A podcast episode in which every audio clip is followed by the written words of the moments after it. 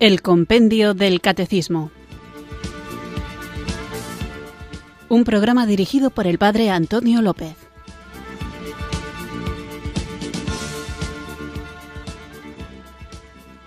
Muy buenas tardes, queridos oyentes de Radio María. Recibido un cariñoso saludo desde Irurzun, en Navarra, quienes sintonizáis una tarde más esta radio que cambia vidas, esta emisora de la Virgen, Radio María, para escuchar el programa El Compendio del Catecismo, nuestro espacio diario de formación católica en el que de lunes a viernes, de 4 a 5 de la tarde, tratamos de conocer la fe que queremos vivir, compartir y defender. De 4 a 5 de la tarde, si nos escuchas desde la península de 3 a 4 si lo haces desde las Islas Canarias. Sabéis que el guion del programa lo marcan las preguntas y respuestas del compendio del catecismo que son muy interesantes pero que a veces suscitan preguntas que no están explicitadas en el compendio o dudas que a lo mejor no están del todo aclaradas en la exposición del programa.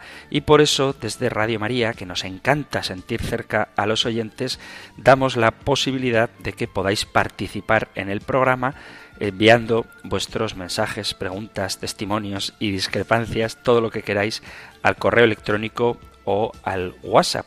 Por eso, una vez por semana intento dedicar el programa a vuestra participación. Así que hoy vamos a escuchar qué es lo que vosotros planteáis y voy a tratar de responder.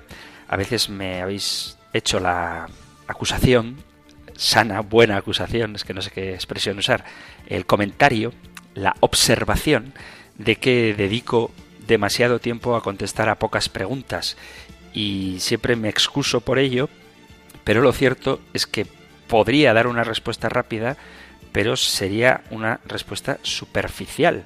No obstante, hoy procuraré responder lo más rápido posible a las más preguntas posibles, pero eso va a ser en detrimento de la profundidad y de la hondura de la argumentación de las respuestas. Vamos a intentar hacerlo de manera rápida y luego en los siguientes mensajes que me mandéis me decís si preferís una respuesta más exhaustiva o si os conformáis con la respuesta rápida. En cualquier caso, que sirva todo para nuestro crecimiento en la fe, no solamente un crecimiento intelectual, sino sobre todo vivencial y también para darnos argumentos a la hora de saber ofrecer una respuesta a todo aquel que nos pida razón de nuestra esperanza. Comenzamos como siempre porque soy consciente de que solo Él es capaz de obrar una transformación interior en nosotros, invocando juntos el don del Espíritu Santo.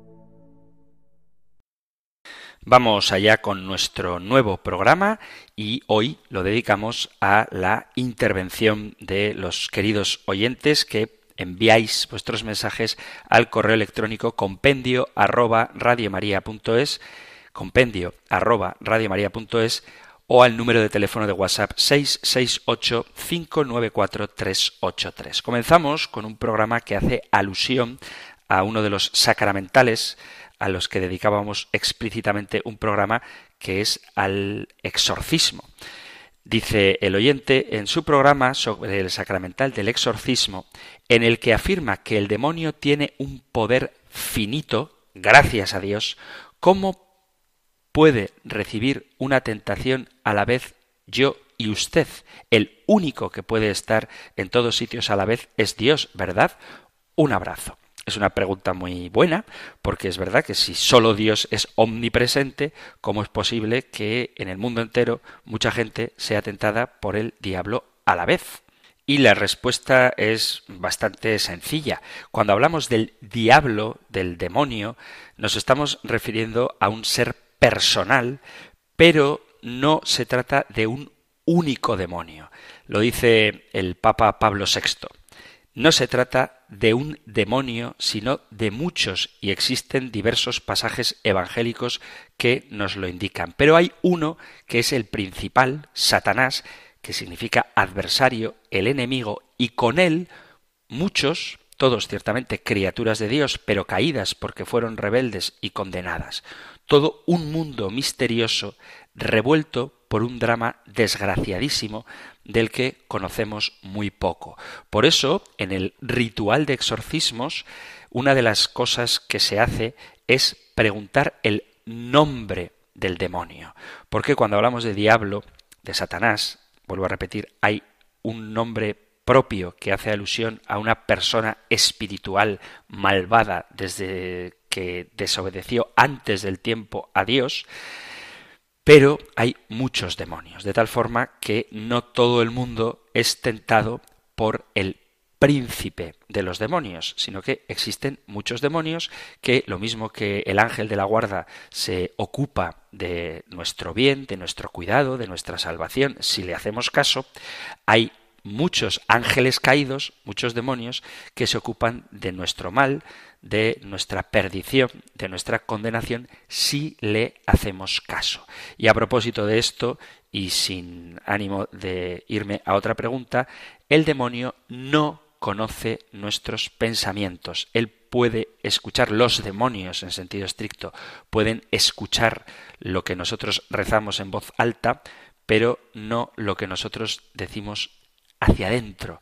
El único que conoce absolutamente todo, el único Dios omnipresente es el Padre, también el Hijo y el Espíritu Santo, tres personas, un solo Dios, sí son omnipresentes, sí son omniscientes, pero los demonios, que son muchos, no son omnipresentes, no están en todas partes, ni tampoco son omniscientes, no lo saben todo.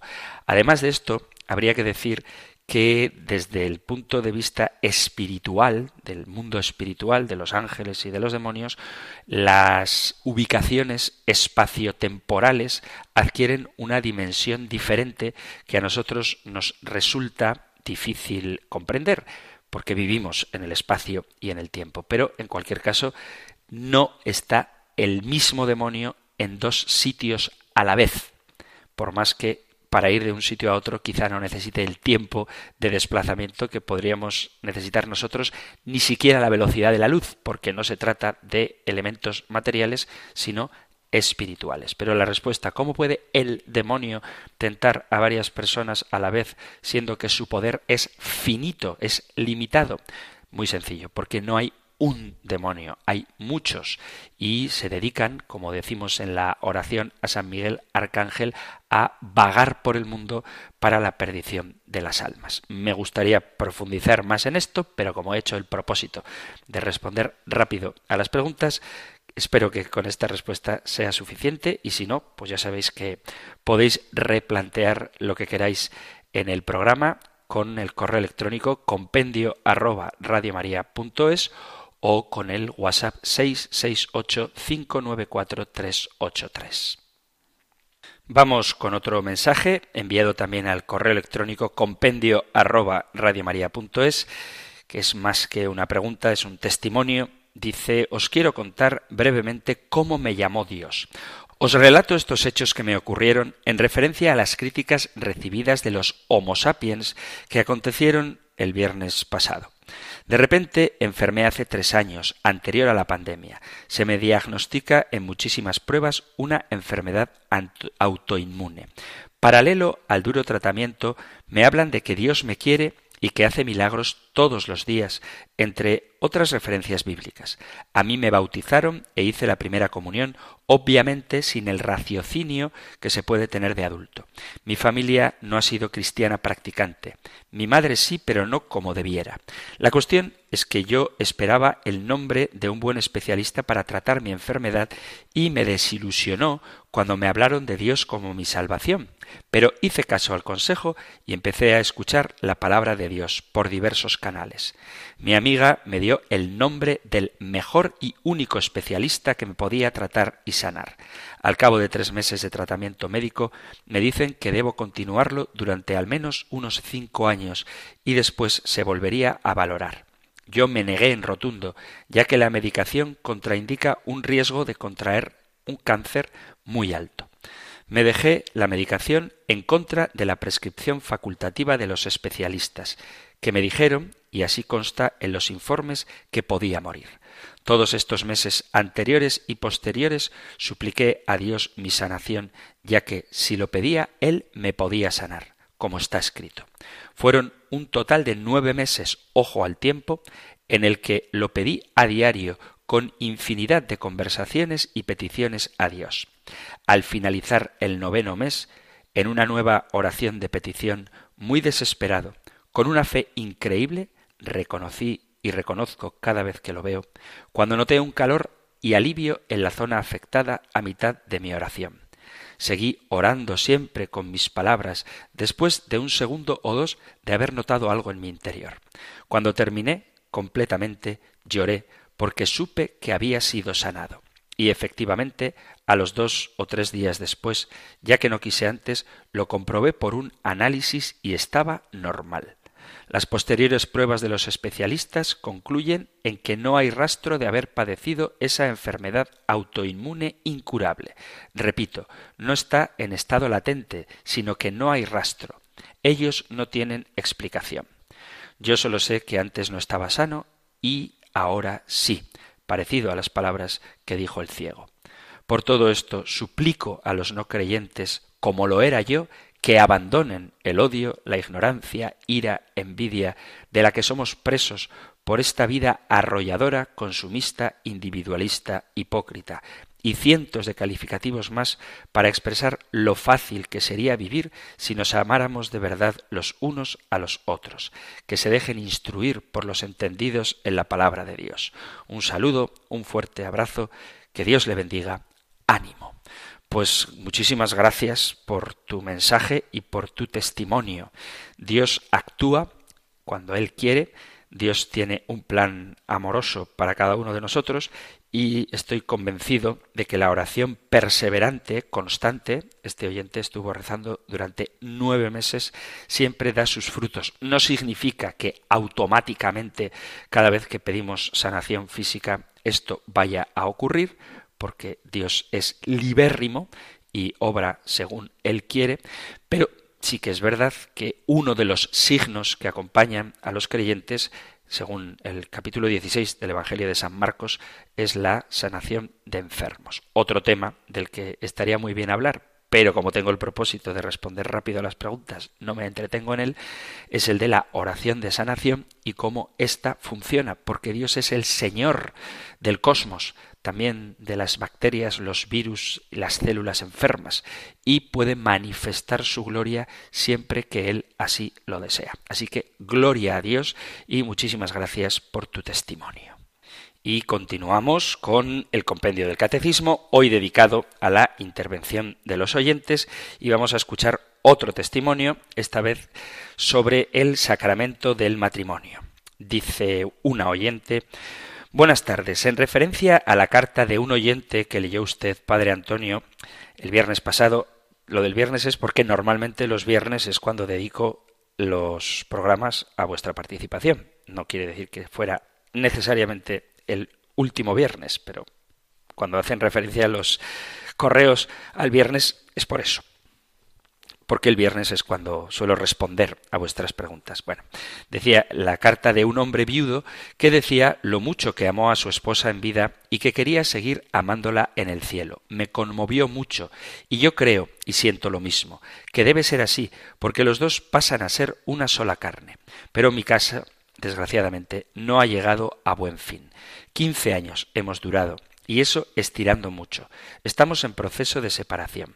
Pero no quiero contar mis penas, porque cada uno tiene las suyas propias, sino más bien quiero dar mi testimonio sobre cómo se siente el cónyuge abandonado para no frivolizar en otro matrimonio roto para las estadísticas sin más.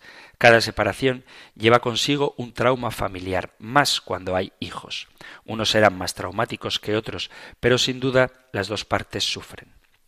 No digo que mi esposo, que es el que pidió la separación, no sufra, pero el que no la pide sufre más porque es el que no quiere separarse, por eso no la pide. Me gustaría explicar en mi caso cómo hago yo para no caer en la desesperación. Al ser una persona católica practicante, me es más fácil soportar tanto dolor, y desde el minuto uno lo que hice fue agarrarme con todas mis fuerzas a la cruz, porque entendí que si Jesucristo fue muerto en la cruz, esa cruz para los cristianos es donde debemos dirigir nuestra mirada.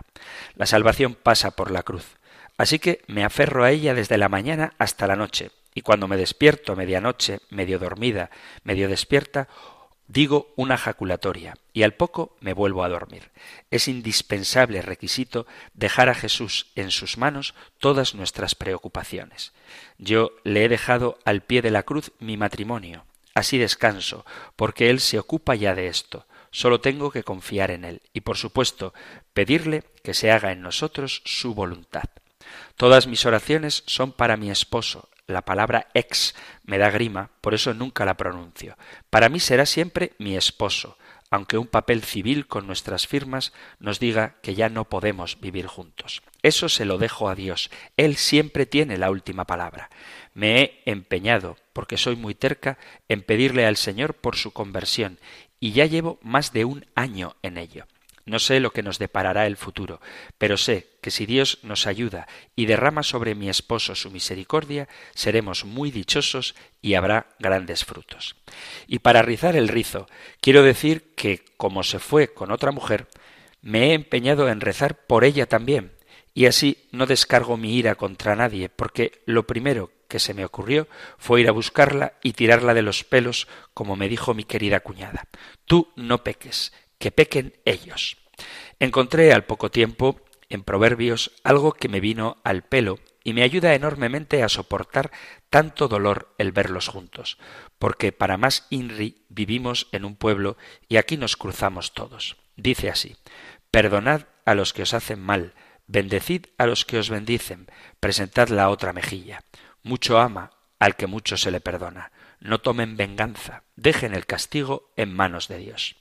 Tengo clara una cosa que no voy a dejar a su suerte a mi esposo. Mi deber como creyente es orar por él, para que pueda tener la oportunidad de arrepentirse y ser salvado por la misericordia de Dios. Si todos los cónyuges que quedan solos por una separación rezaran por el otro, muchos matrimonios alcanzarían la reconciliación. Además le prometí que en lo bueno y en lo malo cuidaría de él, y eso estoy haciendo. Gracias, Padre Antonio, por esta oportunidad y por estos programas que nos hacen tanto bien y nos ayudan mejor a defender nuestra fe. Postdata, me gustaría que comentara sobre los cursillos matrimoniales de un solo fin de semana que en algunos casos recomiendan en las parroquias, como fue en nuestro caso, por problemas de trabajo e inconveniente de mi entonces novio de viajar hacia donde vivíamos. Yo no lo recomiendo. Me parece como un café express y creo que la Iglesia debería quitarlo si no lo ha hecho ya. Bueno, pues lo primero de todo, muchísimas gracias por tu testimonio. Gracias por estos dos testimonios que acabamos de escuchar, porque la doctrina, lo que trato de explicar en el compendio del catecismo, está muy bien y es necesario, es perentorio conocerla para vivirla, para compartirla y para defenderla, la verdad de fe, pero hay algo que los cristianos católicos deberíamos hacer más a menudo y es dar testimonio concreto de el modo en que vivimos las situaciones de dificultad, tanto en el caso de la enfermedad del oyente anterior como en el caso de la separación de esta oyente, es muy hermoso, es muy bonito, muy edificante y de gran riqueza espiritual para cuantos lo escuchamos, ver cómo sí se puede vivir tal y como nos pide el Evangelio. Así que muchísimas gracias de verdad por este testimonio que yo creo que muchas veces los testimonios hacen más bien que la doctrina, aunque eso no significa que la doctrina sea secundaria. Es fundamental, pero el testimonio de vida también lo es. Con respecto a los cursillos prematrimoniales de fin de semana, habría que ver cuántas horas de cursillos son, porque tú puedes hacer un cursillo de seis meses juntándote una vez al mes una hora, en cuyo caso estás haciendo seis horas de cursillo prematrimonial, o puedes hacer un fin de semana intenso a modo de retiro en el que además de charlas por valor de seis horas se junte también con el testimonio o con ratos de oración.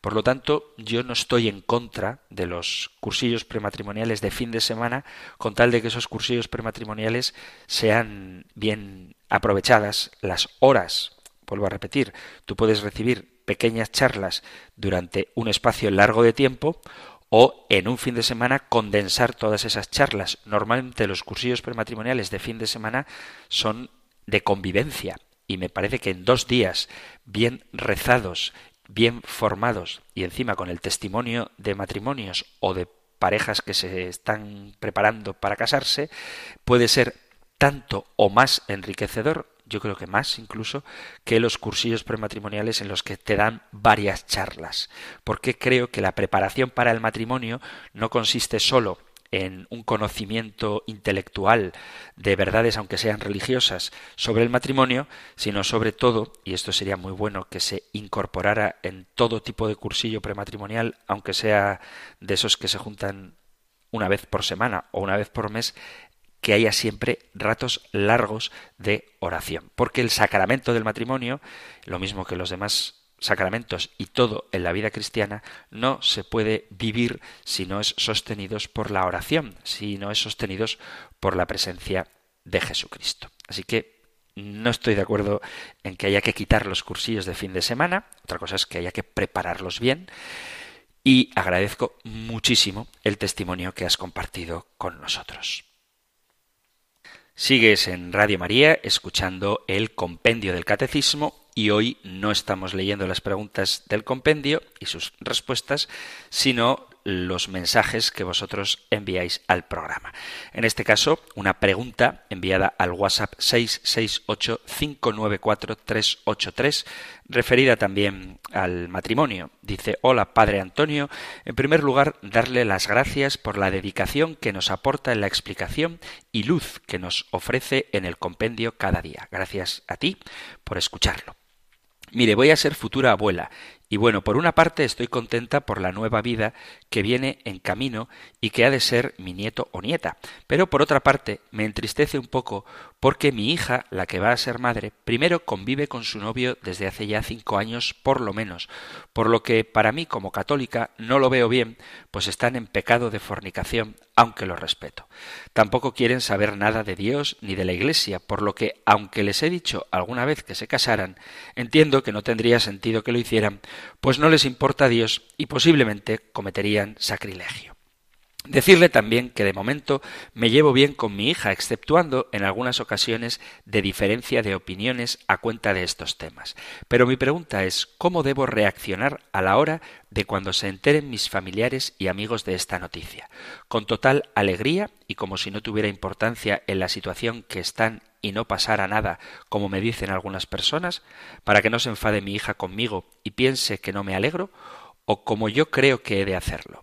sí alegrándome mucho también, pero diciendo y mostrando mi preocupación y dolor por el estado que están y expresando mi deseo de que algún día se conviertan y crean, como así lo pido todos los días, y estén a bien con Dios. Sé que es muy largo este WhatsApp, Así que si no quiere, no lo diga por la radio, eso le quitaría tiempo. Pues sí, hombre, ya ves que lo comparto. Solo si puede, lo lea y si me puede contestar por la radio cuando pueda. Muchas gracias por todo y estaré pendiente este viernes que viene o cuando pueda contestarme. Ah, ¿y qué me dice del caso de unos viudos que se han juntado y viven juntos? Van a misa. Bueno, eso sí pueden, bien, pero que también comulgan. Creo que eso sí que está mal y no pueden hacerlo, el comulgar me refiero. El sacerdote de mi parroquia me dijo una vez que le advertí que convivían juntos, que ellos ya eran mayorcitos para saber lo que hacían y que a mí qué me importaba. Creo que no fue una buena respuesta. ¿Qué debo hacer? ¿Ver, oír y callar o hacer otra diligencia? Muchas gracias por todo y que Dios le siga iluminando como hasta ahora. Bueno, son dos temas. Por un lado, el de la hija que no está casada y que va a tener un niño. Hay que alegrarse, pues tu postura, en mi opinión, es la correcta. Hay que alegrarse de que va a nacer un nuevo niño y hay que rodearle de todo el amor, cariño y ternura del que uno sea capaz, siempre tratando de testimoniar con la propia vida y con la palabra la verdad de Jesucristo, el amor, la revelación, y con un niño, si te dejan que lo cuides, que seguro que lo harán, es importante pues tener diálogos y contarle lo importante que es para tu vida Jesús. Y lo mismo hay que hacer con las parejas que viven juntas sin estar casadas. No se trata de rechazar su amor, que probablemente sea sincero, sino de hacerles entender que el amor sólo puede ser sostenido por quien es la fuente del amor, que es Dios, que es nuestro Señor, y por lo tanto que si quieren vivir de una manera plena esa relación tan bonita que les une, lo mejor que pueden hacer es poner en medio de ella al Señor Jesucristo. Pero claro, si no le conocen, esto es difícil. Por lo tanto, en mi opinión, los católicos que nos relacionamos con personas que no comparten nuestra fe, debemos procurar hacerlo con todo el cariño, con todo el amor y hablando a menudo de manera natural, compartiendo nuestra fe, nuestros sentimientos de lo que nosotros vivimos. Lo digo porque a veces tengo la sensación de que estamos tan empeñados en convencer a los demás con argumentos intelectuales que se nos olvida que como les queremos y seguramente ellos también nos quieren a nosotros, lo mejor que podemos hacer es expresar lo que la vida cristiana significa para nosotros. Y si de verdad ven que nuestras actitudes, nuestra forma de entender la vida, nuestra forma de afrontar las dificultades, nuestra forma de tratar a quien piensa distinto que nosotros, es un signo ante este mundo de un amor que no se explica sin Dios, todo eso puede hacer que la gente sienta el deseo de acercarse al Señor. Hay que tener argumentos intelectuales, hay que tener razones, pero hay que también jugar, poner en juego me refiero, con los argumentos emocionales. Yo he discutido, he debatido mucho con mucha gente a lo largo de mi vida, es una cosa que me gusta hacer, siempre con caridad y buen humor, no suelo enfadarme en los debates, me gusta mucho debatir, pero creo que jamás por argumentos he convencido a nadie. Creo que esto lo he comentado alguna vez porque es una verdad de la que tengo experiencia. Con argumentos no he convencido a nadie. Puedo haberles dejado pensando, puedo haberles dejado sin palabras, pero cambiar su corazón es una obra que solo Dios puede hacer. Y una forma en la que sí que he experimentado que la gente se abre a aceptar lo que estoy diciendo es cuando se comparte el testimonio de vida. Porque los argumentos racionales, cuando son opuestos, hacen que el interlocutor se ponga a la defensiva. Y muy difícil que calen en ellos. Pero si tú estás compartiendo tu vida, si tú estás abriendo tu corazón, si tú estás mostrando tus sentimientos y la persona que tienes delante te aprecia, va a ser más permeable a la acción del Espíritu Santo que si solamente das argumentos de índole intelectual. Pero ¿qué es lo ideal? Ambas cosas. Por un lado, el argumento de razón, de la Sagrada Escritura, de la tradición, del magisterio, de la filosofía, del sentido común, todo ese tipo de argumentos tenemos que ponerlos en juego y cuando tú ya empiezas a expresar tus emociones y sentimientos y esa persona abre su corazón, todos esos argumentos que le han dado van a repercutir del cerebro al corazón y puede que se derrumbe el muro que impide la entrada del Espíritu Santo y Dios pueda actuar en él con la gracia de la conversión. Pero tenemos que hacer esto con mucha tranquilidad, con mucha paz, sin ponerle plazos a Dios y sin exigir nada. El cristianismo ha de ser siempre propuesto, nunca impuesto, propuesto con firmeza, propuesto con la claridad que el propio Evangelio expresa, propuesto con verdad, pero nunca impuesto, teniendo claro que todos los diálogos que tengamos con personas que no comparten nuestra fe deben ir precedidos y seguidos de una larga oración por ellos.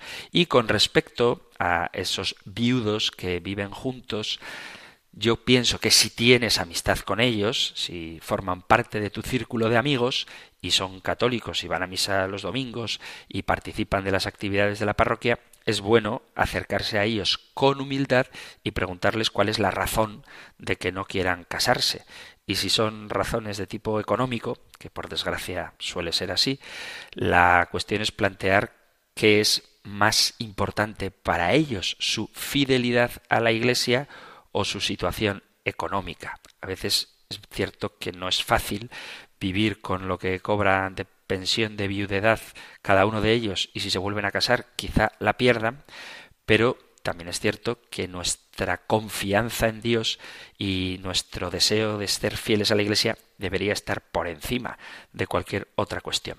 Pero mi consejo es que si no tienes amistad con ellos, lo mejor es que reces por ellos, y sufras por su situación, ofreciendo ese sufrimiento al Señor y si tienes amistad con ellos, es muy conveniente que dialogues con ellos, que les preguntes el porqué de su situación, que trates de hacerles entender que viven en una situación de irregularidad con respecto a la Iglesia y que nada desea más el Señor que que estén plenamente integrados con la comunión de su cuerpo, que es la Iglesia.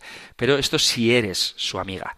Si no, lo mejor es que no te metas porque probablemente se pueden sentir heridos de que una desconocida vaya y les cuestione el modo en el que viven. Lo ideal, si no tienes amistad con ellos, es que sea el sacerdote el que hable con ellos. Pero tenemos que tener mucho cuidado a la hora de respetar la libertad del prójimo porque Dios mismo lo hace y quiénes somos nosotros para querer ir más allá de Dios. Si, el Señor respeta, nosotros debemos respetar. Si el Señor anuncia, y anuncia en su palabra y por la predicación de la Iglesia, también nosotros debemos anunciar. Pero anunciar y denunciar, que es necesario hacerlo, no significa en ningún caso imponer ni desde luego rechazar. Vamos aquí a hacer un pequeño descanso con una pausa musical y continuamos con nuestro programa.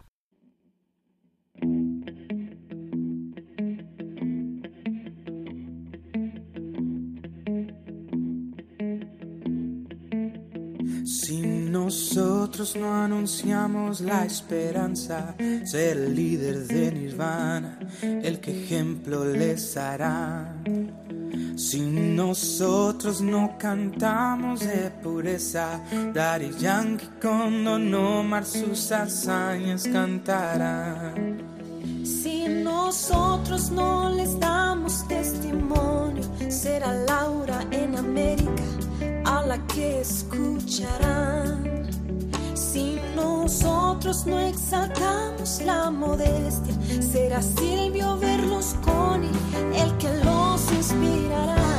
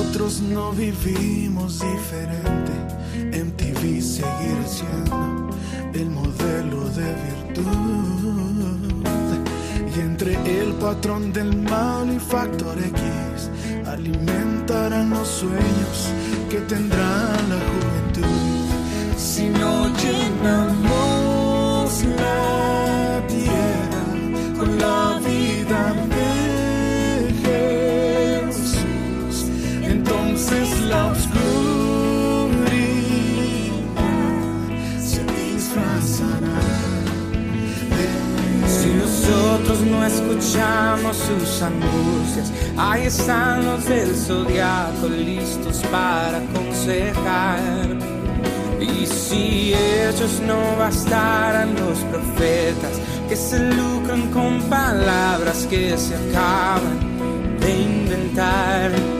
Si a nosotros no nos duele la injusticia, será Batman el modelo del más justo proceder. Si nosotros no sabemos evangelio, buscarán sabor a cielo viendo porno en internet. Si no llenamos la tierra con la vida de Jesús, entonces la oscuridad se disfrazará light of why is it not as bright? This little light of mine it's hard to find. We tend to stay the same, again. We say that it's a faith, let the darkness of our home make away. Today, today, today, God's in the front page. Gonna take the role? Who's gonna give it all? Our art remains apart, the bars remain a start. So what are we afraid of? What are we ashamed of? Then shine.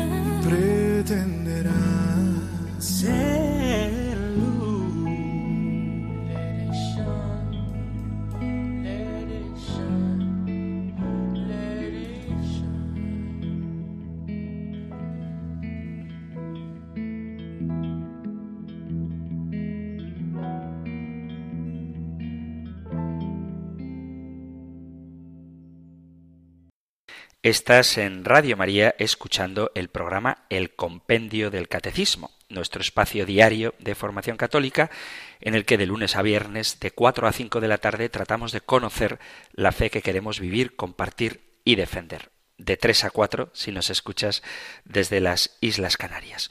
Hoy estamos dedicando el programa a la participación de los oyentes y estoy leyendo testimonios, preguntas que vosotros podéis enviar al correo electrónico compendio arroba o al número de teléfono para WhatsApp 668 594 383.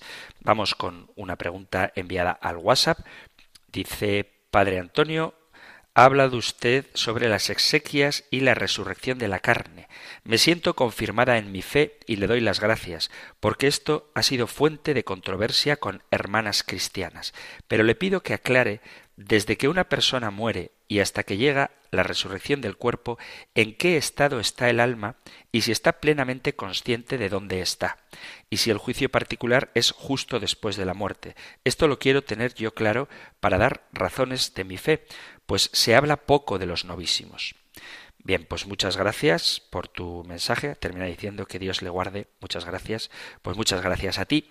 Y tengo que hacer algo que habitualmente suelo hacer, y es remitiros a preguntas anteriores del compendio del catecismo. Me parece muy bien que preguntéis cosas incluso de las que ya hemos hablado, y trato de dar una respuesta rápida, pero os remito a preguntas anteriores. En la primera parte del compendio del catecismo estábamos viendo los distintos artículos del credo, y hay un apartado que es el dedicado a creo en la vida eterna. Entonces, a partir de la pregunta 207 del compendio del catecismo, se habla de esto. Podéis recurrir a los podcasts del programa que encontráis en la página web de Radio María o en vuestra aplicación del teléfono móvil.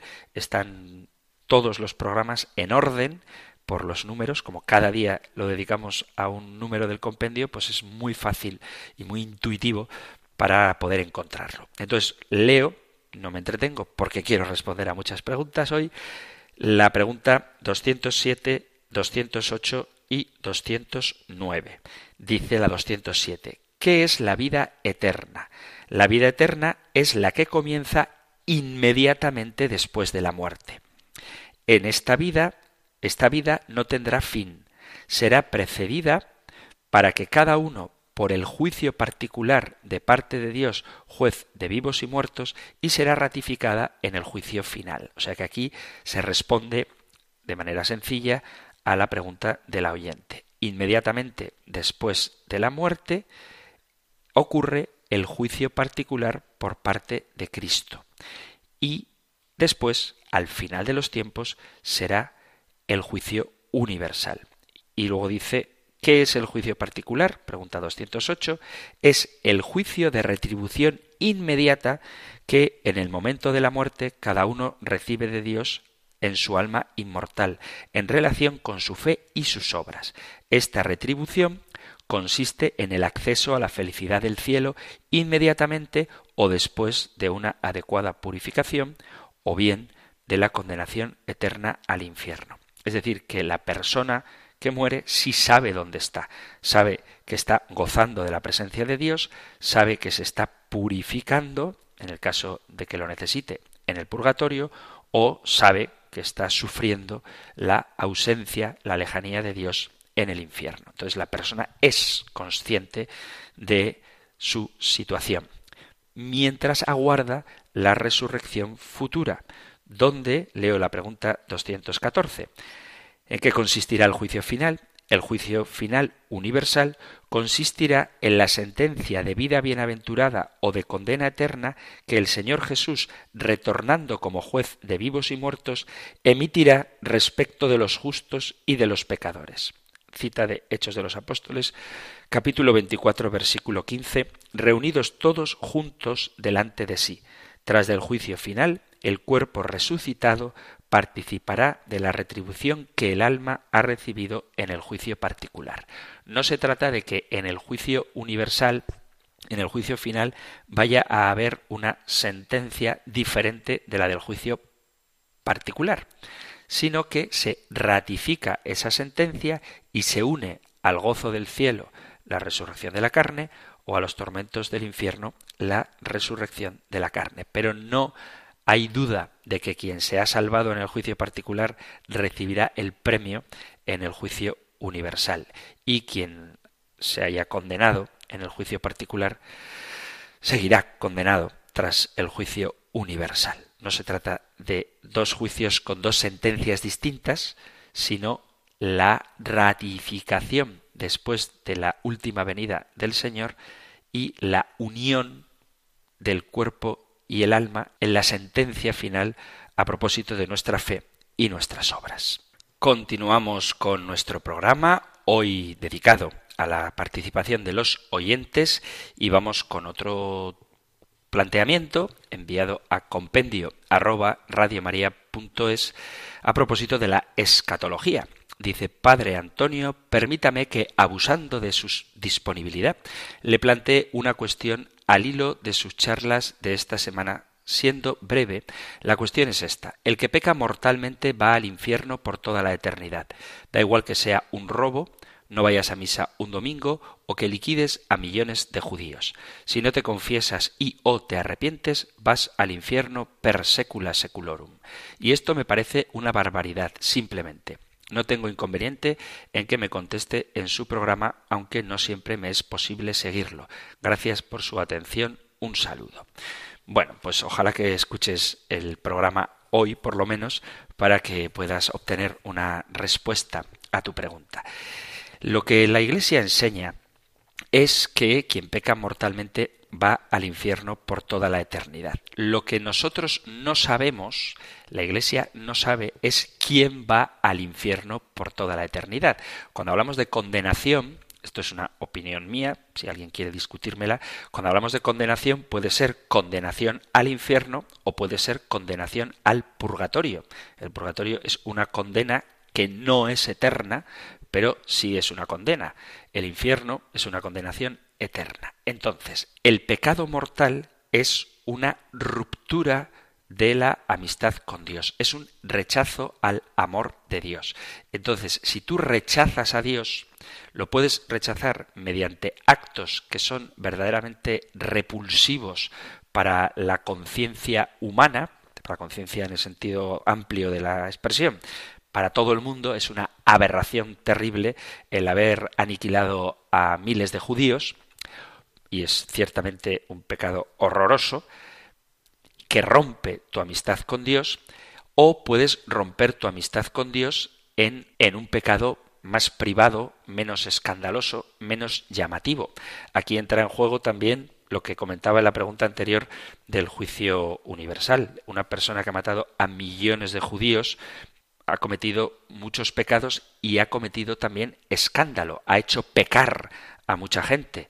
En unos arrastrándoles en su ideología fanática y perversa y en otros sembrando odio, ansiedad y angustia.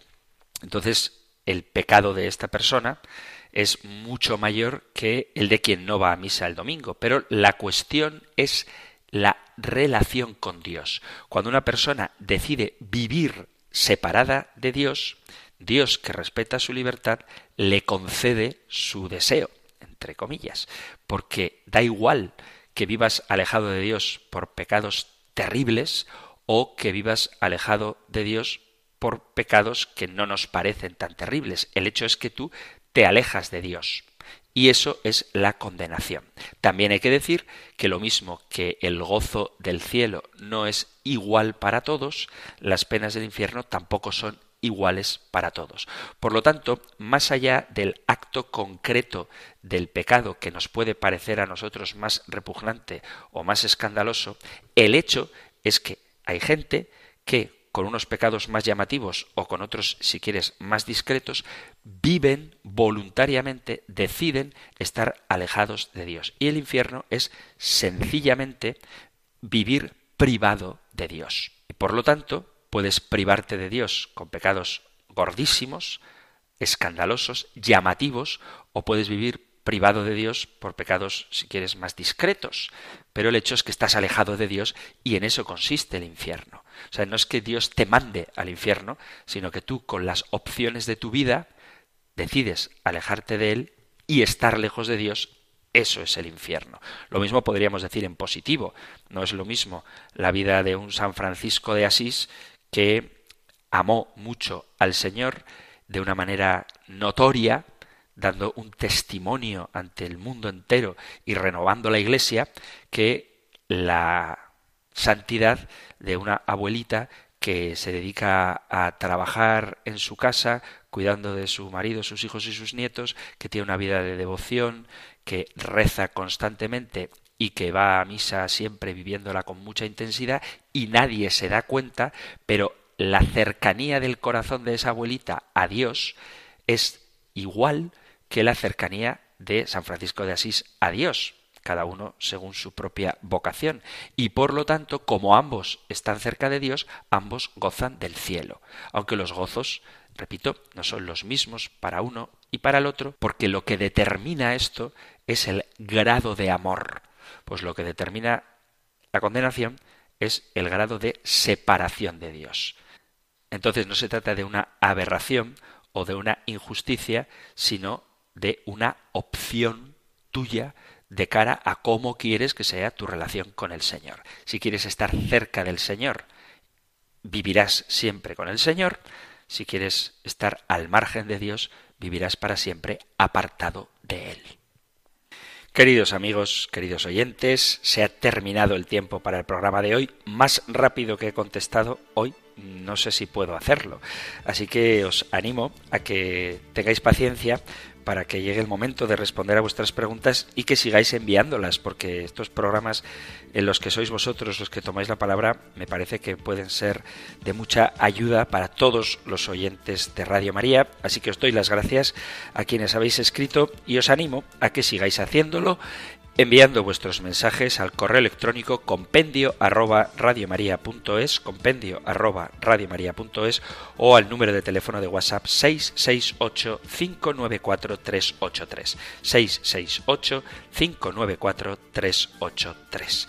Terminamos recibiendo la bendición del Señor. El Señor te bendiga y te guarde, el Señor ilumine su rostro sobre ti y te conceda su favor, el Señor te muestre su rostro y te conceda la paz.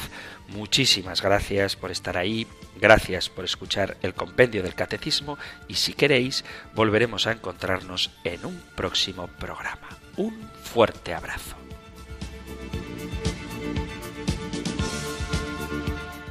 El compendio del catecismo un programa dirigido por el padre Antonio López.